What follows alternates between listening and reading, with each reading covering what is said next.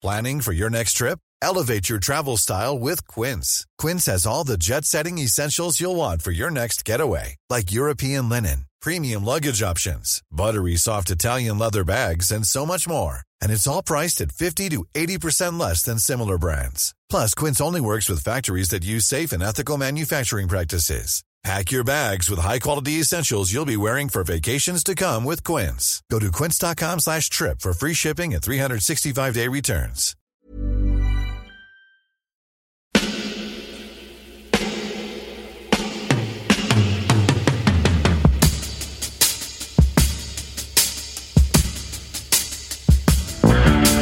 Votre copain Jack Burton, il regarde l'orage bien droit dans les yeux et il lui dit T'es si tocard que tu passerais pour un chef-d'œuvre de l'art moderne. Madame, je n'écrirai rien sur ce film, c'est une merde Merde Ce sont les gars qui se prétendent normaux qui vous déçoivent. Les dingues, ça ne fait jamais peur.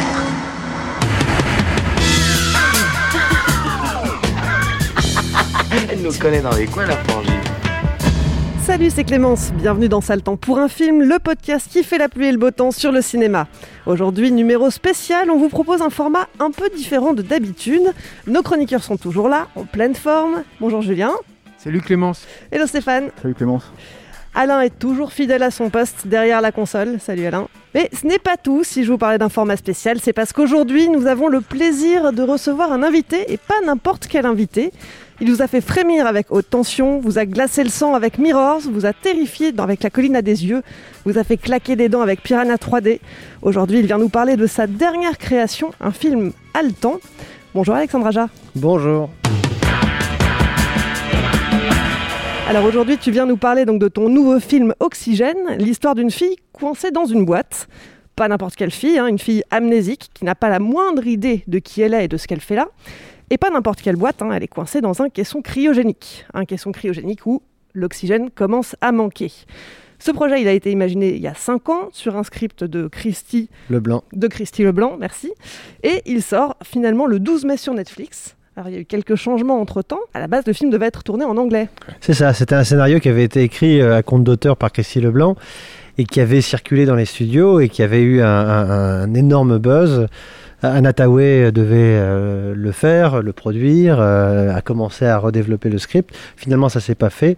Euh, Wild Bunch, donc une compagnie française mais très internationale, a, a- acquis les droits du scénario et me l'a donné à lire. C'était pendant la post-production de, de Crawl. Et, euh, et je ne connaissais absolument rien de, cette histoire, donc je me suis d'abord fait euh, séduire par le, prémisse très euh, Buried, ce- ce- ce- cette idée. Alors, Buried était un, film que j'ai vraiment aimé, et surtout un, de ces moments quand on voit un film on se dit, ah putain, pourquoi j'y ai pas pensé? Et, donc j'étais là-dedans, et puis j'ai pas du tout venu venir tous les, retournements et les, je dirais même les peut-être les twists de, de cette histoire. Et c'est, c'est- c'est- quelque part, ça, ça commence dans la claustro, ça commence dans cette boîte, et finalement, cette boîte devient plus une, une, une- une boîte mystère avec une sorte de labyrinthe où il faut découvrir qui on est pour pouvoir peut-être sortir euh, de cette unité de cryogénie. Il y a un petit côté escape game finalement, euh, avec tous ces boutons partout. euh.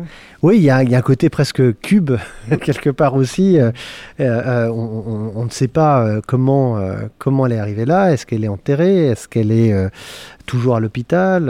Est-ce qu'on lui a fait ça? Est-ce qu'elle s'est fait ça? Bref, sans, sans trop en, révéler, il y a, il y a plein de, de choses à découvrir. Moi, je voulais savoir, euh, Alexandre, si tu avais une tentation en fait du huis clos euh, chez toi, parce que euh, euh, Crawl était déjà en fait euh, là-dedans. En fait, on est à l'intérieur d'une maison. Je sais que tu je me souviens aussi que tu avais une, un projet de, de film en fait autour d'une smart house auquel tu as été attaché pendant un temps, qui était aussi, si mes souvenirs sont corrects, un huis clos. Et là, tu te retrouves en fait dans un huis clos extrême. Et je me demande si en fait cette restriction, en fait, ces restreintes ne, ne- ne sont pas extrêmement attirantes en fait pour toi. Moi, J'adore les petits espaces. Non, non, c'est la, la tentation du huis clos, elle est, elle est claire. Euh, euh, euh, même haute tension au départ, c'était même si c'est pas entièrement dans la maison, c'est dans Mhm. cette nuit. Crawl, c'est la tempête.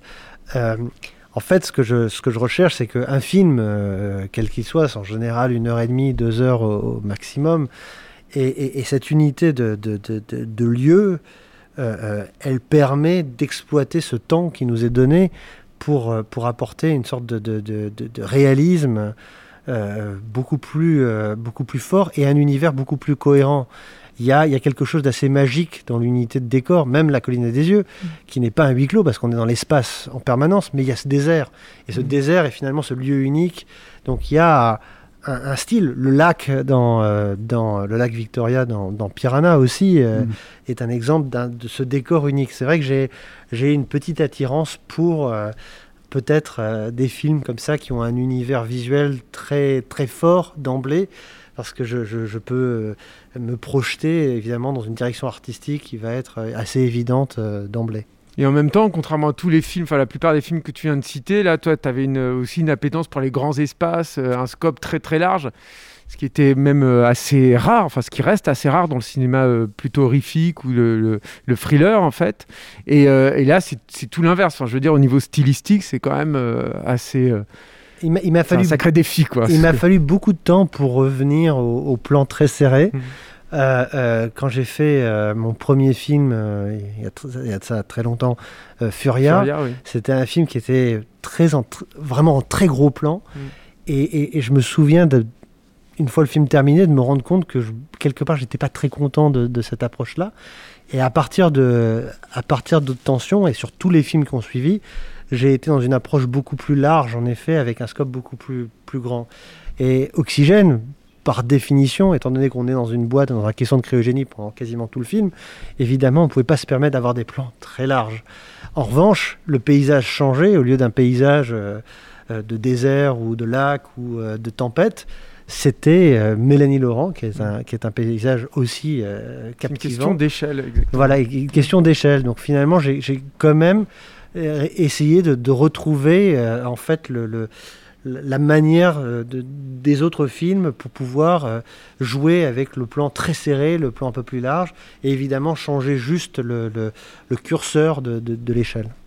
Moi, je me demandais un, un truc, en fait, en général, comme toi, tu écris pas mal tes scénarios, les scénarios de tes films, y compris, en fait, quand c'est un remake, par exemple, de La Colline des Yeux, ce genre de choses, et que c'est un scénar, quand même, de la blacklist. Là, il a fallu l'adapter en français, puisque c'était euh, c'était euh, prévu pour une prod anglaise, comme tu l'as dit, enfin, américaine, comme tu l'as dit. Je me demandais, en fait, s'il y a, du coup, il y a quand même un travail d'adaptation de ta part, euh, peut-être dans, la, dans le fait de le faire en français d'un seul coup, mais aussi de, de peut-être de, de te le réapproprier, en fait, euh, le Ah. sujet, les thématiques. quoi. Alors, le, le système américain est fait de telle sorte qu'en fait, euh, pour être crédité à, un- à un scénario, il faut euh, avoir, en tant que réalisateur, changé plus de 50% du script. Mm. Euh, ce qui veut dire que euh, la plupart du temps, on n'est pas crédité. Mais j'ai passé quasiment deux ans à réécrire Crawl. pareil sur Piranha, Mm, mm. sur tous les films en fait. Alors des fois on est crédité, des fois on n'est pas crédité, ça dépend évidemment de, de- de la perspective. Moi mon travail sur le scénario, il avait commencé sur la version américaine euh, du, sc- du script de Christie, où on avait vraiment travaillé sur le scénario déjà pour se l'approprier, même en tant que producteur, parce que je ne devais pas le réaliser euh, au, départ. Et c'est ensuite, euh, quand Netflix nous a un peu suggéré cette idée de pourquoi pas le faire en français, où tout d'un coup, je me suis dit, bah, c'est finalement très intéressant parce que ça va pouvoir l'inscrire dans une réalité peut-être un peu plus naturelle, réaliste, légitime euh, européenne. Ça parle de, problèmes qui, euh, sont tout, aussi américains que, français ou que euh, scandinaves ou que partout dans le monde. Et donc finalement peut-être me permettre d'aller encore plus loin dans mon adaptation du script vers une, thématique un peu plus adulte, voire un poil plus existentiel sur, euh, sur, sur ce sujet. Et l'adaptation en français, au-delà de la traduction, ce qui était tout à fait nouveau parce que moi j'écris toujours en français et je traduis en anglais. Donc là, le, le Ouais, chemin inverse était, euh, était assez intéressant et nouveau. Mais ça a été une. une voilà, c'était un peu le. le- le- euh, évidemment, on a continué à, à- à travailler, à l'adapter pour se le mettre, euh, évidemment. euh, En, bouche, ouais. Et- mais alors du coup, le, fait de tourner pour la première fois en français depuis bah, Haute Tension, en fait, euh, est-ce que c'est, euh, est-ce que quelque part, en fait, c'est- c'est c'est plus facile, tu t'es rendu compte que c'était plus facile finalement, ou est-ce que, en fait, tu t'as pris tes habitudes en gros aux États-Unis et... Bah, alors oui, il y a évidemment des habitudes, mais moi, sur tous les films euh, que j'ai tournés euh, aux États-Unis, il y a toujours une sorte de, de noyau dur de l'équipe euh, qui parle un peu français, hein, que ce Mhm. soit euh, avec Greg Levasseur ou Maxime Alexandre. euh, euh, on a, on a ce- ce- ce- ce- cette petite unité euh, comme ça. Donc c'était un peu notre langage secret euh, pendant longtemps. Là, évidemment, tout le monde parlait français, donc bon, c'était un peu différent. Mais euh, euh, euh, finalement, moi, j'avais, c'était plus la musique des, des dialogues et, Mm. du langage. Mm. Et, et c'est quelque chose dont j'ai parlé très vite avec avec Mélanie. Je lui dis, c'est- quelque chose que j'ai pas fait. J'entends maintenant les dialogues en anglais.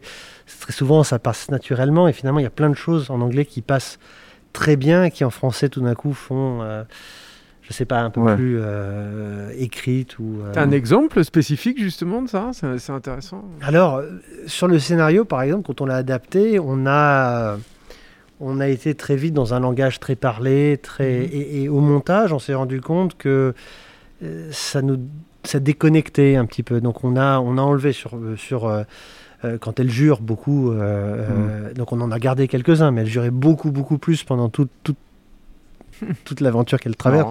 Donc ça, c'est des choses, par exemple, comme ça, qui euh, un équilibre à trouver. Et, et- et en anglais, l'anglais est plus, euh, comment dire, c'est plus facile en fait de. euh, quand un acteur est bon, on peut quasiment passer n'importe quel dialogue. et en français, même si l'acteur est bon, il y a quand même des choses qui qui, euh, qui font trop exposition ou trop dit ou c'est-à-dire qu'il y a- il y a une sorte de, de, de de tolérance à ce côté hollywoodien qui fait que c'est un film et qui, en tout cas pour moi en tant que, spectac- en, en tant que spectateur, euh, pour, un- pour, en français, je vais me sortir, me dire ah putain, j'y crois pas une seconde. Donc c'était vraiment ça mon, mon rôle de, de, de, de- de- La punchline est, est- passe mieux en anglais par Voilà, exemple qu'en ça, se par- français parce que Exactement, n'est se parler à soi-même, se parler à soi-même, c'est quelque chose de très compliqué en français. Ouais, c'est c'est ça. Il y avait aussi rajouté euh, la, la difficulté, le fait que bah, Mélanie Laurent, elle est toute seule euh, dans cette capsule. Et, euh, et finalement, elle va s'adresser euh, de temps en temps euh, à l'intelligence artificielle qui, qui monitore euh, tout ce qui se passe dans la capsule. Euh, elle va parler aussi, enfin, elle va avoir d'autres occasions de discuter, mais la plupart du temps, elle est quand même dans un monologue. Euh, ça n'a pas dû être facile. Non, euh, c'est pas facile parce que c'est vrai que c'est quelque chose de très. euh, c'est inscrit un peu dans le style américain de se parler à soi-même, de, de, de- de faire des punchlines à soi-même. Le, le- le- le côté un peu funny under fire, ce qui est le, le- le- le- le- le côté John McClane ou Indiana Jones, euh, presque une trademark de, de- leur, de leur style de personnage. Et, là, avec elle, on a justement euh, éliminé euh, au, maximum ce genre de choses pour revenir à un naturel, revenir à elle-même. Mais c'est quelque chose que je fais systématiquement sur tous les films, euh, en général quand c'est des survival, c'est que le, scénario est vraiment une sorte de, de, de- plan d'architecture, pas la Bible, c'est pas fait pour être euh, respecté euh, à la lettre, c'est là pour être adapté. Et là, on avait une chance incroyable, c'est comme on est dans ce décor-là, et que ça se passe essentiellement là, on a, ch- on a tourné dans l'ordre. Donc en tournant dans l'ordre, on a Mm. pu, avec le personnage, euh, découvrir des choses, se rendre compte de, de certains problèmes de logique ou de problèmes de, de, de- de cohérence ou d'action et adapter le scénario à mesure qu'on qu'on tournait. C'est- quel pourcentage à peu près cette adaptation? Ça a été euh, relativement considérable ou plutôt anecdotique à la marge? 80%. non, non, non, mais je sais Non, pas. non, pourcentage peut-être, c'est ridicule. Non, comme mais, ça, non, non, mais c'était des petits détails. Ouais. Hmm. L'histoire était la même, mais c'est vrai que euh, des répétitions, des choses qu'elle Mm. fait, ou la logique, c'est le, le- le principe de mais pourquoi je fais ça et pourquoi je fais pas ça? Et donc même si on avait bien réfléchi la construction euh, euh, de l'unité, le- que tout soit vraiment cohérent et réaliste, même si dans un univers de science-fiction qui est pas réaliste, mais c'est ça le cinéma aussi, c'est de rendre des choses incroyables réalistes. Mm. euh, euh, il fallait quand même l'adapter au fur et à mesure. Tu parlais tout à l'heure de rendre le scénario peut-être plus existentiel, et euh, je voulais rebondir en fait là-dessus parce qu'il m'a semblé, alors c'est peut-être un gros délire de critique, et si je dis une il faut le dire tout de suite, euh, sans mettre de gants, tu t'as dit une connerie, voilà, ça m'ira.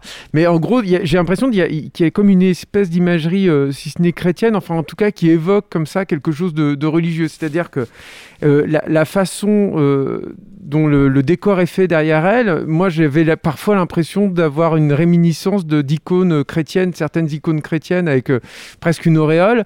Et pareil, dans ce dialogue, en fait, on pense à toute cette imagerie de l'au-delà, par exemple, ou à, ou à ces choses-là. Et du coup, j'ai eu l'impression de voir que, comme une espèce de dialogue entre... euh, comment dire, un mortel et une divinité, ou j'en sais rien, je sais pas. Il, m'a semblé avoir quelque chose là-dedans, en fait, qui a été travaillé. C'était, c'était volontaire, c'est Mm. pas du tout une connerie. Ah, Euh, voilà. C'était, euh, il y avait, euh, parce qu'il y a une dimension, sans spoiler le film, qui est une réflexion euh, sur la mort et sur la vie après la mort, Mhm. euh, où euh, je voulais cette, cette imagerie de, de- de- de- presque d'église, de vitraux euh, derrière elle, ou de Madone euh, Mhm. derrière elle, ce, ce, ce- ce glow de, de- lumière aussi euh, qu'on a. Et au-delà de ça, évidemment, la musique de Rob, euh, qui par les chœurs, euh, euh, les voix, ce côté presque anachronique, qui va pas du tout, qui est pas du tout une musique de science-fiction, va complètement dans ce côté. voilà d'église et de, presque un peu un peu spirituel et, religieux donc c'était vraiment une volonté une volonté voilà dans le dans le sujet même du film D'ailleurs, il y a un nom, qui m'a, enfin, qui m'a beaucoup étonné. Enfin, pas étonné, mais en même temps, j'étais content de le retrouver là. Puis on voit que c'est lui. C'est Jean Rabas, en fait. Et c'est marrant parce que Jean Rabas, il est très connu en France pour des, des c'est donc un chef décorateur. euh, Je le dis pour les auditeurs, en fait, c'est peut-être l'un des chefs décorateurs, si ce n'est le chef euh, décorateur le plus réputé en France.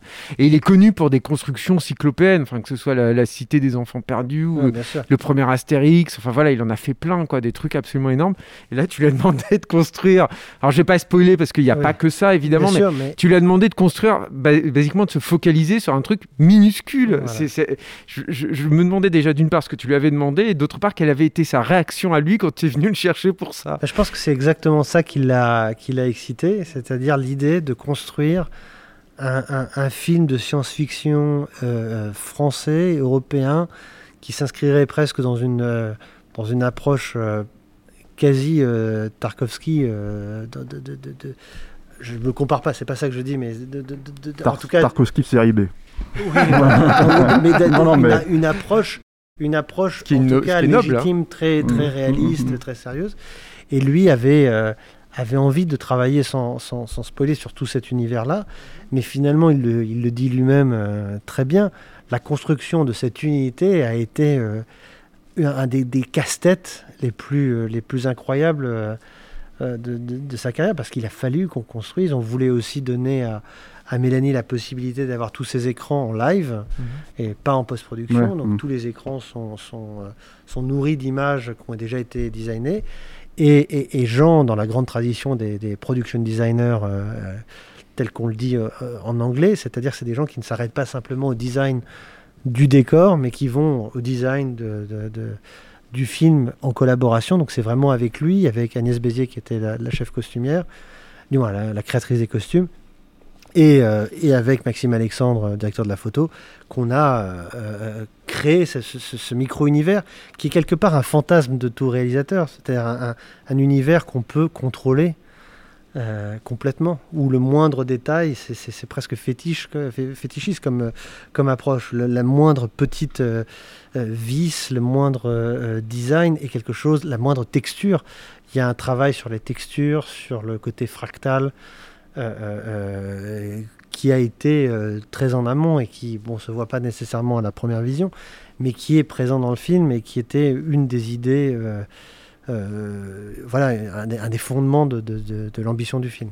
Fractal, ça veut dire que du coup, tu- il y a des formes minuscules qui se retrouvent de façon à la fois micro et macro. C'est ça, fait, le, ça le- le- le- le- le cercle, la cellule, Mm. euh, euh, la graine hélice euh, du samar, le- euh, sans aller plus loin, mais il y, a- y y quelque chose de très organique dans, tout- dans toutes ces, euh, ces formes qu'on reprend un peu dans le générique de fin, euh, à la fin, juste pour illustrer.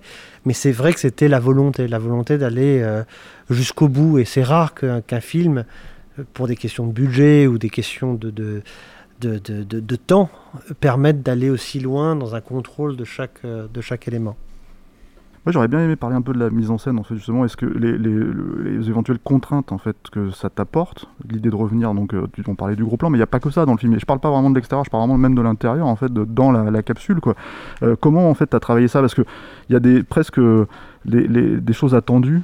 euh, qu'on retrouve hein, euh, dans le film une fois ou deux, mais que justement tu surabuses pas. C'est-à-dire, je pense par exemple à ce plan qui, qui, qui, vraiment repositionne la capsule dans, l'espace du cinémascope, quoi, en fait, euh, avec le, tout le noir qui l'encercle. C'est des petits trucs qu'on peut trouver en général dans ce genre de film, mais euh, tu les fais très très rarement. Et donc, du coup, tu t'imposes quand même euh, euh, quelque chose de très strict là-dessus, avec, lequel tu classique, joues, vrai, euh, hein. avec lequel tu joues beaucoup, quoi.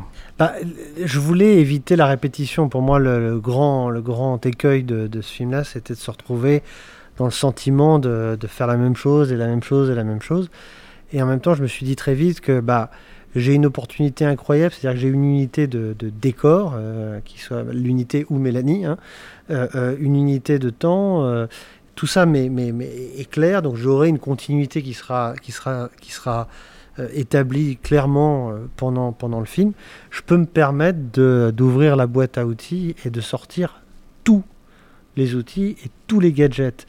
Et avec euh, Maxime Alexandre, on a en effet euh, sorti tous les objectifs, les Mm. différents euh, systèmes de grues, de macros, de, de construction, et en se disant, voilà, on va pouvoir utiliser toute la grammaire euh, filmique et l'adapter aux émotions qu'elle traverse. Et donc ça a été, c'est vraiment ce, ce- ce- ce concept-là qui a dirigé le- le- la création de, notre découpage technique et de, de- ma euh, au fur et à mesure.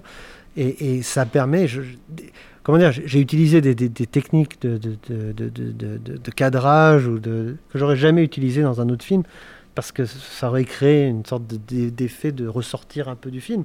Mais là, parce que cette continuité, elle est établie par, euh, par Mélanie et par le sujet lui-même, évidemment, on peut continuer à regarder et à avoir ces mouvements. euh, c'est vrai que chaque, euh, chaque scène a une, au- une autre, un autre type de mise en scène, avec des, des transitions euh, je- très abruptes, mais qu'on ne sent pas parce que ça, ça s'inscrit dans la continuité. Et justement, je voulais en parler un petit peu, c'est-à-dire que l'idée de la, fa- de la façon dont, dont le récit euh, en fait, déploie ces différentes euh, fragments, on va dire, de, de, de révélation, parce qu'en fait, il y a plusieurs strates à chaque fois. Euh, comment est-ce que toi, justement, tu as travaillé ta mise en scène vis-à-vis de chaque reveal, en fait, chaque révélation? C'est-à-dire vraiment l'idée de euh, est-ce que ça, c'est une fausse piste? Euh, et vraiment être clair pour le spectateur parce qu'à la fin on comprend ce qui se passe mais ce que je veux dire en fait c'est que pendant le, pendant la- le, le ré- le fil du récit on est un peu paumé avec elle en fait parce qu'on se dit Bah, c'est ça, quoi, et on hein se dit, est-ce que c'est dans sa tête Est-ce que c'est une illusion Est-ce que est-ce que elle est en train de vivre tout ça Est-ce qu'il y a euh, d'autres éléments euh, qui, euh, qui nous échappent encore Il y a plein d'images qui sont données. En fait, le, le- euh, c'est- sans, sans en dire trop, mais Mm. c'est un film qui, quand on le revoit, euh, c'est c'est des évidences. hein. Ouais, mm. bah oui, évidemment. J'aurais dû le voir. Tout, quoi. tout- Ouais, tout ouais. est là, voilà. Mm, Donc mm. euh, il y a d'autres exemples de films comme ça avec des grands, des, des- des gros twists.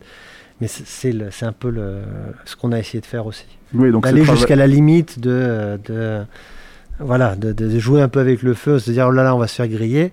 Et je dois dire que, en tout cas, pour tous les gens qui l'ont vu sans, sans connaître, se sont fait avoir en général. euh, Hmm. avec l'idée de travailler sur euh, la potentielle possibilité de revoir le film justement Bien sûr, sans, sans bien perdre sûr. de la saveur. Exactement. Quoi. Mm, mm. Mais justement, le film aussi est construit comme un, un- un compte à rebours. Là, je révèle rien en disant ça. c'est bien exposé sûr. dès le début, donc euh, on sait qu'elle va manquer d'o- d'oxygène au bout d'un moment.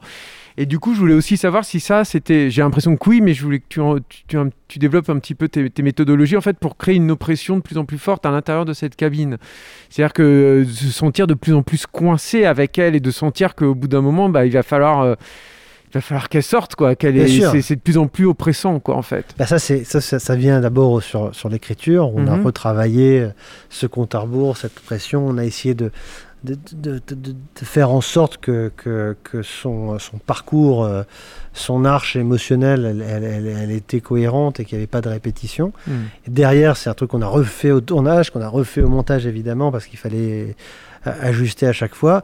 Mais cette, ce, ce, ce, ce- ce ticking clock, ce, compte à rebours de, de l'oxygène était évidemment le cœur, euh, le cœur du récit et aussi le repère de, de, de- de Mélanie dans sa performance. C'est-à-dire qu'elle, elle s'est retrouvée, euh, le personnage se retrouve euh, quelques heures à peine dans cette situation. L'oxygène doit durer quasiment le temps du film. Euh, elle se retrouve 20 jours à tourner euh, dans cette unité. Donc il lui fallait ces repères de, de- de numéros qu'elle avait sur le côté, où elle savait où elle était dans l'histoire. C'était Mhm. c'était aussi une manière de se remettre dans... euh, il me reste 5%, il me reste 10%, il me reste 15%. C'est ça, c'est-à-dire qu'il y a le jeu avec Mélanie Laurent, puis il y a tout, donc tous ces écrans donc qui étaient fonctionnels comme tu l'as dit tout à l'heure, que vous gériez à mesure que le tournage progressait. Enfin, c'est quand même Exactement. assez inédit. C'est Ouais, ça, ouais, comme truc, quoi. On avait, on, avait, on avait enregistré toutes ces boucles, on savait Mm. exactement par rapport au scénario euh, tout ce qui devait se passer sur ces écrans, Mm. mais, mais ça va jusqu'à son rythme cardiaque, qui est évidemment pas Mm. euh, euh, sur son rythme à elle, mais qui va suivre l'histoire. Et, et- et à chaque fois, on a le- le- le- les variations en arrière-plan. et pour l'avoir vérifié moi-même, évidemment, ça, tout, est, tout, tout est là, en fait. Tout est bon, ouais. Ah, et, et du coup, euh, je voulais aussi. euh, euh, tu- je te laisserai la parole tout de suite après, Clémence. Non, tu veux tout de suite? Non, non, mais c'est lié en fait un peu à ça. C'est c'est comment on éclaire ça en fait? C'est l'enfer. C'est-à-dire que, alors évidemment, tu es obligé d'avoir que des practical light, enfin que des, Bah, des en fait La, dans le la décor. lumière vient du décor. Oui, c'est ça. ouais. La lumière vient du décor.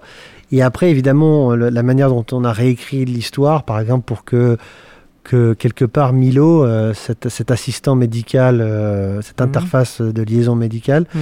euh, euh, ait un visage, on lui a donné une sorte d'animation apaisante avec une sorte de, de visuel qui était projeté aussi et qui, dans cet œil. Ah, ça aussi, c'était en direct. ah, tout ça, c'est en direct. Tout, tout est Mm. en direct.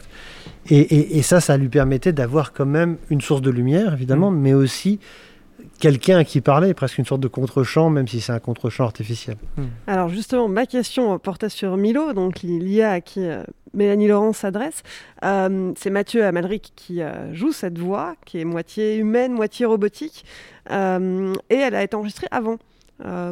Pourquoi ce choix de l'enregistrer en amont plutôt que de Alors, lui faire donner la réplique directement? C'était pour plusieurs raisons. On a fait un premier enregistrement, on a fait un deuxième enregistrement après, mais le premier enregistrement, c'était pour euh, euh, que, que Mélanie et nous tous, nous puissions euh, avoir une idée du rythme, Mm. euh, du débit de, de, de Mathieu Amalric, mais aussi pour euh, que tout le monde comprenne, et surtout Mélanie, à quel point cette voix était apaisante, presque réconfortante dans son humanité, mais finalement source extrême de, de tension et d'anxiogène, parce que évidemment, il n'y a rien de pire que quelqu'un qui essaye de, de, de vous rassurer quand vous êtes dans une, voilà, une crise d'angoisse absolue. Mm. I'm Sandra, and I'm just the professional your small business was looking for. But you didn't hire me because you didn't use LinkedIn jobs. LinkedIn has professionals you can't find anywhere else, including those who aren't actively looking for a new job but might be open to the perfect role, like me. In a given month, over 70% of LinkedIn users don't visit other leading job sites. So if you're not looking on LinkedIn, you'll miss out on great candidates like Sandra. Start hiring professionals like a professional. Post your free job on linkedin.com/people today. Il y a aussi un truc qui est assez marrant, c'est que, alors, euh, je, je- c'est un film français avec euh, euh, une logique de SF. On, on va pas spoiler là, peut-être on se parle un tout petit peu après. On, on annoncera ça aux, auditeurs parce qu'il faut vraiment voir le film avant. En fait, euh, ne vous faites pas spoiler quoi. Mais si vous voulez vraiment, après avoir une vue d'ensemble, une fois que vous avez vu le film, ça peut être intéressant de parler de quelques éléments. Mais moi j'aime bien en fait le, côté, enfin tes références de SF, on va dire, si tu veux, par rapport à ça, parce que tu parlais de Tarkovsky, mais il n'y a pas que ça. Il y a un côté, quand je disais série B, c'est par exemple, j'aime bien le côté la, seringue en fait presque vivante comme un serpent, et ça fait, pre- c'est- enfin, il y a une touche d'humour en fait là-dedans dans la façon de tourner pour essayer d'arriver à trouver une veine Très organique en voilà, plus. hein, et, ça, c'est est assez marrant, ça fait sourire, en fait, ça prête à sourire. Et, et en fait, je me demandais quelles étaient. euh, on les connaît tes références, mais je veux dire, euh, peut-être élaborer un petit peu sur ça, sur l'idée que euh, ce genre de truc, tu peux te le permettre peut-être plus euh, parce que. ça offre une belle ambition française, tu vois, euh, qui est pas habituelle en fait, tout simplement Ah ici. oui, c'est- c'est- c'est c'est- alors c'est- c'est toujours un paradoxe parce que on a, euh, on, on- on occupe euh, vraiment une des places les plus importantes dans la science-fiction, euh, dans la littérature, Mm. dans la bande dessinée. euh, premier réalisateur de genre et c'est un réalisateur français. Bref, il y, a- il y a vraiment une, une- une, comment dire, on était prédestiné à, à- à- à s'illustrer dans la, dans la science-fiction Et finalement, et finalement, il s'est rien passé. Donc, c'est c'est dommage. Voilà, c'est juste euh, triste. Avec ce film-là, je me suis, grâce à Netflix qui, euh, qui, a, qui a voulu justement, euh, qui a poussé pour qu'on puisse le faire en français, on, s'établit dans quelque chose, dans une, autre, dans une autre logique. Mais il y a un truc qui est super intéressant qui est en train de se passer avec Netflix, où justement le- le- le- l'hégémonie de l'anglais comme langue internationale à travers le monde est en train de s'effriter. Et on voit par exemple que voilà, des, des- des- un film comme La Plateforme, euh, euh, qui est un film espagnol, Mm. a été regardé pour la plupart du temps en espagnol, pas nécessairement doublé, à travers le monde euh, sur Netflix. C'était un de leurs plus gros succès pendant la pandémie. Euh, Arsène Lupin a été un succès mondial. surprise ou euh, en tout cas voilà qui qui n'était pas nécessairement attendu Mhm. et en général ce genre de choses c'est des choses qui arrivent avec des films en anglais c'est très rare c'est presque un retour euh, à- euh, presque aux années 50-60 où euh, des grosses productions euh, européennes avaient une sorte de, de parcours international euh, euh, très fort. Donc il y a une ouverture, j'ai l'impression, sur de la science-fiction, sur euh, euh, des thèmes euh, dans la langue euh, légitime à l'histoire, en fait, euh, Mhm. finalement.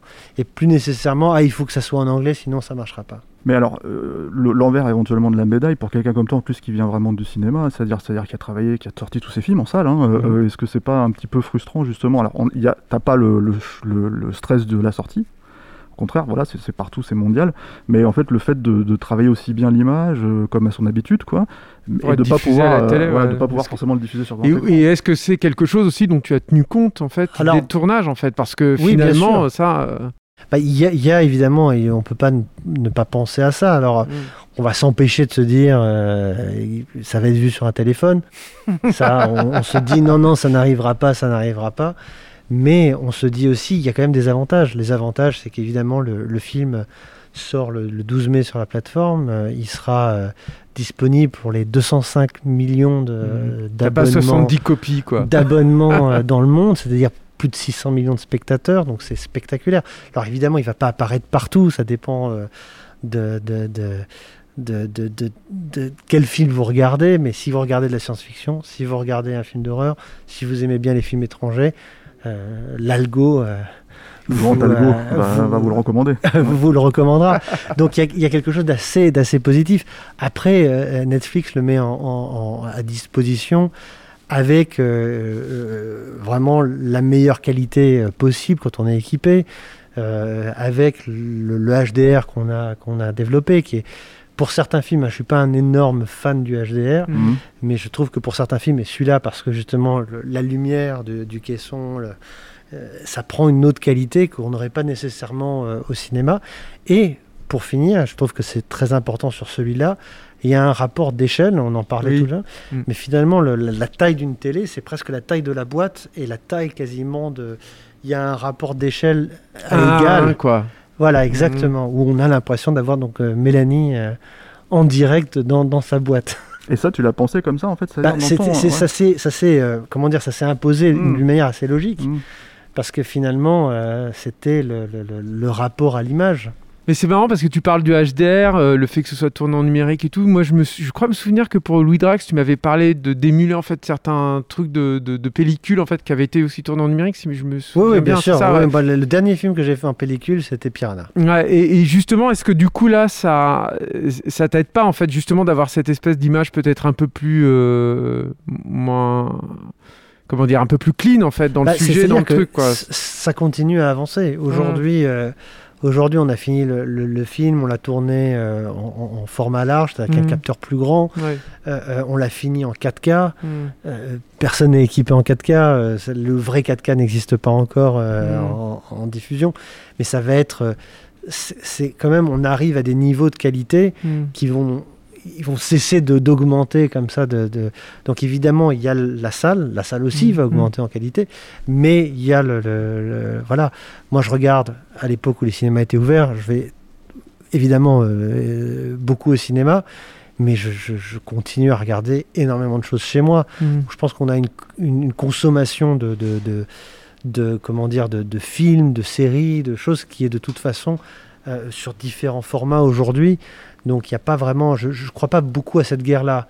C'est-à-dire que les, les Américains ont commencé une réflexion il y a de ça déjà quelques années sur qu'est-ce que c'est un, film de cinéma, Mm. c'est un film de salle. Oui. Et finalement, c'est devenu un peu le- le- la nouvelle direction de, de, de, Hollywood. C'est Mm. euh, un film de salle, c'est un événement, c'est quelque chose. euh, c'est- Il y a quelque chose de très. euh, dans le divertissement presque montagne russe. Euh, c'est pour ça qu'un film comme Crawl s'inscrit bien dans, dans, dans, dans, un film de salle, ou mm. comme euh, Jurassic World, mm. voilà, mm. c'est des évidences.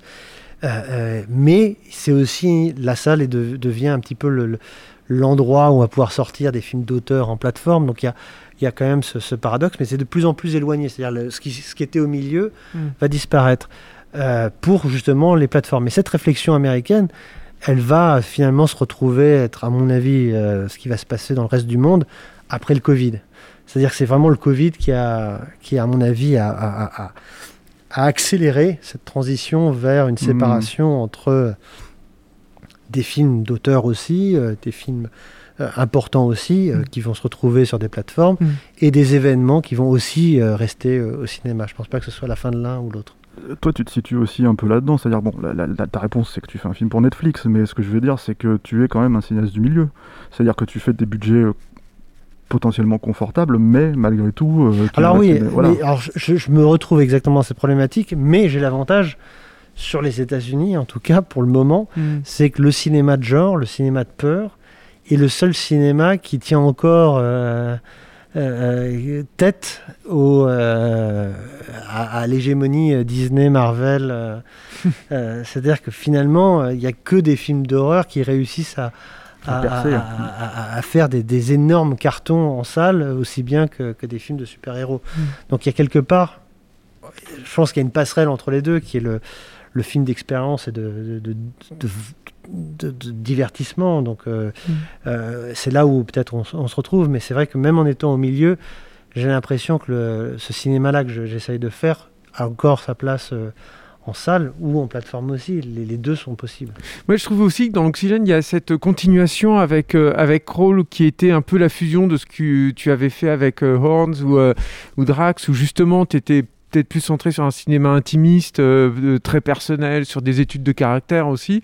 Et, euh, et avec Roll, tu avais réussi à mixer ça avec justement, euh, on va dire, tes premières amours en quelque sorte, quoi, qui était un cinéma beaucoup plus rentre-dedans, viscéral, etc. Et, et, et, je trouve que là, on est aussi dans cette continuité-là, en fait, avec Oxygène. On est encore entre, sur, sur, les, sur un entre-deux avec peut-être plus un penchant, en fait, vers le, le, le, côté, j'ai envie de dire, Horns et, Louis Drax que, non, mais sur Crawl. c'était la volonté, c'était l'idée de, de, se retrouver dans une euh, comment dire dans, dans, dans une étude de caractère en effet, mm. dans un mélange pas, pas mélange de genre parce que Horn c'était vraiment ça la définition mm. de mais de, de, retrouver en fait une sorte de j'aime le cinéma quand il est euh, quand, quand, quand, il est incarné, quand, quand, quand, les personnages existent.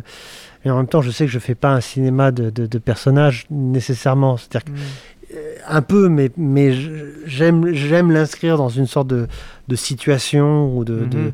où je voudrais pas me retrouver en général. C'est toujours, le, principe. Mais ce qui est bien, c'est qu'en fait, ça, s'inscrit dans, euh, dans, quelque chose que tu as toujours voulu faire en vrai. Parce que moi, je me rappelle très bien la toute première interview qu'on a faite, donc ça ne nous rajeunit pas. Il y a 20 mhm. ans, tu m'as utilisé ce terme que j'ai, que j'ai piqué, qui était série B philosophique. Que j'aimais beaucoup parce que voilà, en fait, c'était effectivement. C'était pour Furia?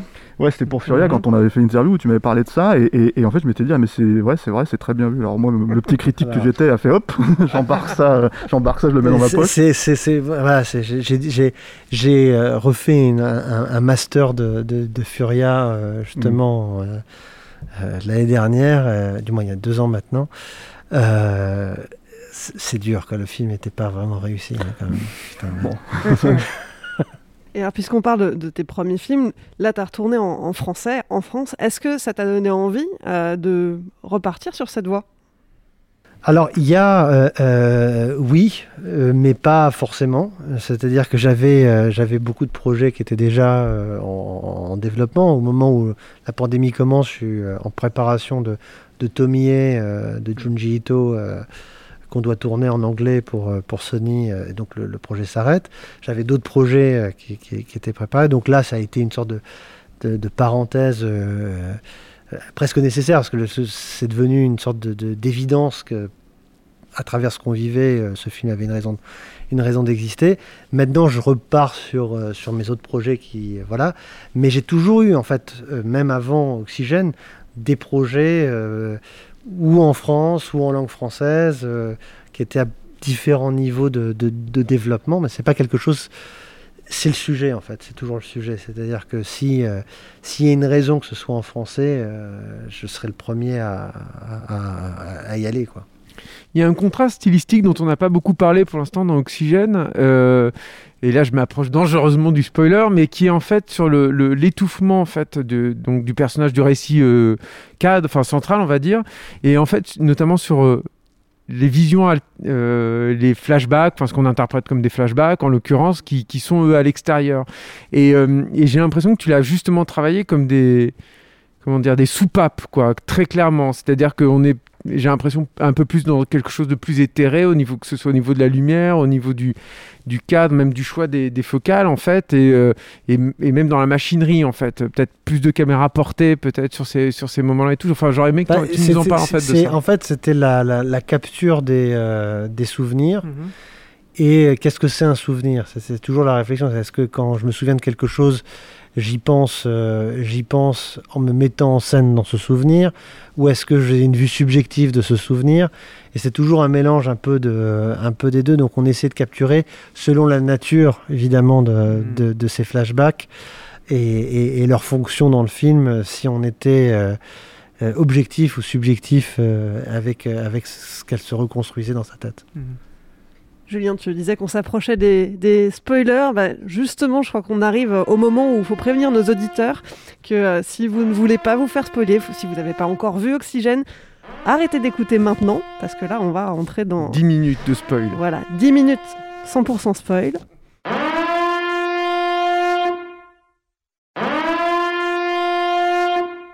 En, réalité, je pense que en fait, c'est surtout un élément moi qui m'intéresse euh, dans, dans l'aspect spoiler. hein. Euh, C'est pas tant tout ce qui se déroule vers la fin, euh, etc., etc., mais c'est vraiment cette idée que de, cette manière, tu disais, j'aime beaucoup Buried, mais je vais pas refaire la même chose. Il y a quelque chose qui l'ouvre vers une, moi, ce que je, je parlais un petit peu de belle ambition, mais c'est ça, c'est-à-dire qu'en fait, on rentre dans l'espace, c'est-à-dire qu'en fait, on se rend compte que le personnage de, Elisabeth Hansen, en fait, est, dans une capsule, mais qui flotte en fait dans l'espace, et, et c'est quelque chose que je trouve qui est la façon de le révéler déjà est assez euh, pertinente, enfin assez forte quoi, et surtout en fait euh, ça ouvre sur euh, une ambition qu'on a rarement en France, je me suis même dit tiens à ce moment-là en fait ça fait sens de faire le film en français, vraiment parce que aux États-Unis ça, ça aurait pu passer de manière un petit peu plus ap- inaperçue ce type de twist, mais là en fait au contraire c'est c'est- ça l'ouvre vers quelque chose de beaucoup plus grand. Tu dis les mecs de MacGuff, ils devaient être contents. c'est exactement, c'est le premier truc que je me suis dit. Ah bah là, ils étaient, euh, ça a été euh, le, le travail, la collaboration, et, c'est vrai que c'est malheureux parce que dans cette promotion, on peut pas trop parler de MacGuff parce que finalement, on peut pas parler de l'essentiel de leur travail sur le film, qui était évidemment l'espace, le vaisseau, euh, et finalement la mission euh, pour laquelle euh, euh, Elisabeth Hansen a été envoyée euh, loin de chez elle, Mhm. si, si une, une telle chose existe. C'était, évidemment ça. Non, c'est pour moi aussi la première fois pour voilà de, de, de pouvoir me, m'atteler à une science-fiction. Alors je, je, je m'y mets voilà petit à petit. hein. Évidemment j'ai travaillé beaucoup euh, sur euh, l'espace, l'univers, les concept art. On avait développé énormément euh, sur sur Cobra. Bah oui. Ah oui, bah oui. On y pense forcément, moi, J'ai- j'y ai pensé tout de suite, ouais. C'est, des choses, mais ça m'a fait, c'était, c'était assez, assez fou parce que on savait que c'était que quelques plans. On savait que, mais c'était une importance énorme parce qu'évidemment c'est quelque chose qu'on n'attend pas. On pense qu'elle est enterrée, on pense qu'elle est à l'hôpital et finalement elle est, elle est, voilà, à 65 000 kilomètres. euh, Je parlais de, contraste Terre. tout à l'heure, alors là, c'est, ça Voilà, explose et- totalement et, le truc. quoi. Et, et c'est là où tout d'un coup on a l'opportunité, euh, la, la possibilité de passer du, du plan très serré au plan euh, infini, qui revient au plan très serré dans l'œil. Donc Mhm. on, est, on est dans une transition euh, d'échelle où finalement le côté fractal, où on n'est que de, de l'infini dans l'infini dans l'infini, Mhm. euh, prend, euh, prend, prend tout son sens. Mais après, évidemment, ça va au-delà sur un autre, euh, un autre spoiler, je ne sais pas si on va en parler là, Mhm.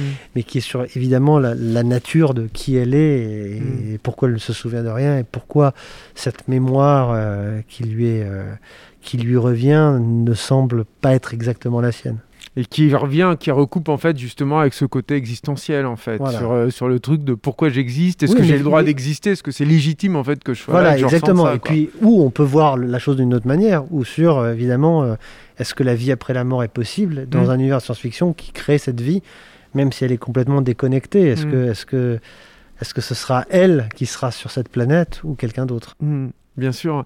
Moi, je voulais que tu me parles un petit peu du, justement du design du vaisseau, en fait, euh, vis-à-vis de notamment de, bah, de, de son, j'allais dire cercueil, tu vois, c'est marrant, mais du, du caisson, en fait, parce que justement, il y a un écho là. En fait, ce qui est chouette de ce vaisseau, c'est que il est, euh, il- moi, il me semble évident, en fait, quand je le vois, je l'achète tout de suite, en fait. Mais je pense que c'est parce qu'on, on- tu m'y as préparé, en fait, auparavant. Alors voilà, il y a, il y a cet élément naturel qui est cette graine de, de, de, de- de samar, Mhm. cette graine hélice d'érable.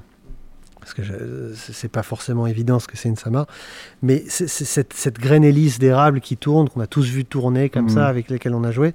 Pour moi, c'était un visuel très fort euh, qui arrivait euh, assez, assez tard dans le script euh, comme, comme élément, mais qui est devenu une évidence, une évidence de- d'ancrage naturel, de cet élément qui revient, de ce, de ce motif qui revient, de cette hélice qui revient euh, euh, plusieurs fois dans les flashbacks et qui finalement est la base de la structure de ce vaisseau. Parce que ce vaisseau, c'est en effet un, amas de 10 000 euh, unités qui ont leur propre hélice et qui a une fonction d'être un vaisseau ensemenceur, c'est-à-dire de, de- fractionner au-dessus de Wolf cette planète qui existe. hein, euh, du moins qui a été repérée, qui est vraiment une planète qui n'a pas de rotation, donc avec une zone très froide et une zone euh, très chaude, et on peut vivre juste sur cette petite barrière avec ce, ce crépuscule permanent. Mm. Donc il y a- il y, a plein de choses très poétiques finalement qui sont dans la réalité de, de- de- de- de cette nature et qui euh, sont un petit peu le, le- le- le- le- comment dire le, le- le style de ce film et, c'est là où la science-fiction d'habitude ne va pas vers ces choses euh, plus, euh, plus organiques. euh, et j'ai l'impression que c'est ça qu'on a, j'espère, réussi en tout cas dans cette, dans cette, dans cette, dans cette traduction. Mais là, mais il y avait ça, il y avait cet élément de d'hélice. Et puis après, on on s'est basé sur des vrais projets de propulsion nucléaire pulsée, c'est-à-dire un moyen de, de- d'aller à quasiment 40% ou 50% de la vitesse de la lumière, et donc de traverser des, des grandes distances. Tout ça est extrêmement théorique, euh, évidemment, mais on a essayé au plus possible de, d'être dans une science-fiction proche, avec des possibilités proches, et surtout des, des vrais systèmes pour échapper à notre, euh, à notre, euh, voilà, à la fin de l'espèce humaine sur Terre. Alors justement, on a parlé là de cette mission spatiale. J'aimerais bien qu'on revienne un petit peu sur les raisons de cette mission au départ. Euh, Alors les raisons de cette mission, c'est et voilà, c'est l'épidémie. c'est l'épidémie. C'est la pandémie, et ça c'était dans le script avant, évidemment, donc évidemment C'est ça prend incroyable. un, un autre écho euh, après, mais c'est vrai que euh, voilà, le, le Covid nous a montré qu'on était une société extrêmement fragile. Euh, euh, L'avis des experts parle de d'autres euh, pandémies futures, peut-être beaucoup plus violentes, peut-être beaucoup plus euh, ultimes. Et, euh, l'idée de, pouvoir, comment dire, essayer de donner une autre chance à, l'espèce humaine en envoyant des individus non contaminés euh, au fin fond de l'espace, sans, vraiment savoir s'ils allaient survivre, s'ils allaient faire, une sorte de bouteille à la mer pour, une, peut-être une, vie après la mort. C'était l'idée de, Ça a dû teinter quand même tout le projet, enfin toute la conception du projet. Le, tu tournes pas impunément un, un film comme celui-ci euh, en, en pleine Ah, bien sûr, ça- pandémie ça mondiale. ça Ça, doit l'a- être incroyable, non? Ça, alors, il se trouve que j'étais. euh, je travaillais sur ce projet-là, je travaillais sur un autre projet de pandémie. euh, Décidément. Dans, dans un autre style. Ne nous donne pas ton prochain projet. Voilà, ça, ça- ça a changé, euh, ça change tout, évidemment, Oui. l'éducation, la Mm. manière de voir les choses, la manière de, de voir. Alors, on a, on a essayé de rester très subtil parce que c'est un film qui est très intime, avec peu de souvenirs, Mm. mais c'est quelque chose qui était présent. Et évidemment, de le tourner dans des conditions, les- Mm. tourner le film masqué, le fait, le, le- le- voilà, d'avoir toutes ces étapes de post-production euh, entre les gouttes, entre les vagues, Ouais. ne ne réussir à faire ce film-là sans que personne ne tombe malade, c'était euh, évidemment ça mettait tout ça en perspective, mais c'était c'était le sujet, c'est-à-dire que le, le film parle pas du Covid, Mm. il parle d'une autre épidémie dans, Mm. un, dans un futur proche et, et quelque chose qui euh, voilà, qui j'espère n'arrivera pas, mais euh, mais qui sert d'exutoire aussi. Enfin, Qui c'est propre du, du film d'horreur, quoi. Moi, j'avais une autre question à te poser pour revenir sur MacGuff. En fait, c'est que tu as, utilisé beaucoup, beaucoup le numérique depuis longtemps, mais là, tu as des plans en full CGI euh, qu'il a fallu orchestrer, etc. Et c'est quand même une méthodologie de travail qui est tout à fait spécifique, tout à fait euh, atypique. Je voulais savoir comment toi, tu avais appréhendé la, la chose et si tu l'avais estimée extrêmement frustrante ou au contraire tout à fait exaltante. Ah, moi, j'ai trouvé ça, j'ai trouvé ça exaltant. J'ai- Mm. J'avais beaucoup de. J'ai été traumatisé euh, d'une manière assez brutale par euh, mon expérience sur Piranha, où, euh, où le, le- le- le rendu des effets spéciaux de, de Piranha Mm. n'était pas du tout ce qui devait, ce qui devait être. Où il y a eu, bon, c'est une autre histoire sur un, un- un autre débat, mais c'est pas du tout ce qui était prévu et ça a été fait. Euh, à- comment dire, au rabais. euh, et, et finalement, comme le film est potache, comme le film est une comédie, ça va, ça passe. Mm. Mais ça a été un, un- un vrai, euh, ça m'a vraiment fait, fait du mal. J'en ai vraiment euh, souffert. Et, et quand j'ai commencé Crawl, je me suis vraiment dit, ça passe ou ça casse. C'est-à-dire que c'est ma, ma nouvelle chance de pouvoir faire des effets spéciaux invisibles. euh, tels, que, tels que je les imaginais. Et quand on a reçu le premier alligator terminé juste avant Noël, c'est-à-dire la fin du premier montage, j'ai vraiment respiré. Mm. Avec Oxygène, ça a été un peu la même chose sur des- le, le- le- le plan des cheveux de gravité ou, le, ou bien sûr le, plan d'espace et du, Mhm. du vaisseau, parce que il y avait évidemment un défi chez MacGuff qui, avait, qui a fait énormément de choses, mais qui n'avait jamais fait d'espace euh, à proprement parler. Et il y avait évidemment une qualité où je voulais pas tomber dans une sorte de, de, de- de- de jeu vidéo euh, ou de. Pour moi, ces plans-là pouvaient tuer le film. Mm. Bien donc, sûr. euh, donc il fallait un, un réalisme, une, une qualité qui soit au niveau de d'ILM ou de. Et, et- et on s'est battu, on a travaillé euh, avec une équipe exceptionnelle et Mm. ça, et, c'est passé. C'est passé dans un délai très court quand même, hein, parce que on a, on a terminé de tourner au mois d'août, donc c'était pas si longtemps que ça. Avec encore des, des petits effets gore en plus. Et je me suis dit, là, on le retrouve, euh, Alex. Ah, Moi, ça m'a fait plaisir, moi. pas- La je peux caméra pas. qui passe dans le trou, tout ça. Je peux pas m'en empêcher. Voilà, il faut deux trois, deux trois petites, euh, petites touches. Ouais, mais ça fait plaisir. C'est- Ça n'empêche pas l'émotion. Euh, on en a peut-être un peu touché deux mots euh, vite fait, mais peut-être euh, quels seraient éventuellement tes prochains projets euh, Quelque chose de peut-être palpable, donc tu peux te dire ah, là, en Ah fait, bah, on peut redémarrer ça. Voilà, il y, en a plein qui sont prêts, Mm. euh, euh, qui, sont, euh, qui ont continué à se développer pendant le, le Covid. Y a évidemment une situation mondiale qui est un peu étrange, euh, qui fait qu'il y a presque une année de retard, donc tout ce qui reprend, reprend, bref. Est-ce que ça va reprendre tout de suite ou est-ce que ça va reprendre dans quelques mois? Je ne sais pas encore. Euh, J'ai plein de projets très très différents. euh, euh, deux maisons hantées euh, contrôle, deux Cool. d'autres créatures euh, Mhm. pour, pour compléter mon bestiaire. Euh, et puis, je ne sais pas encore la- lequel va partir en premier, mais j'espère pouvoir vraiment tourner cette année. On en reparlera quoi. Bah, merci beaucoup, Bah, Alexandre. merci. Mais merci beaucoup Alexandre d'avoir été avec nous pour euh, ce premier hors-série de Ça le temps pour un film. Merci Julien, merci Stéphane, Merci Clémence. Merci, merci Clémence. Alain d'avoir été avec nous Merci à tous. pour ce tout premier épisode. Oxygène, vous pouvez le retrouver dès à présent sur Netflix. Et pour ne pas rater les prochaines émissions de Ça le temps pour un film, pensez à vous abonner à notre flux RSS. Si vous nous écoutez pour la première fois, vous pouvez retrouver tous les liens dans la description du podcast.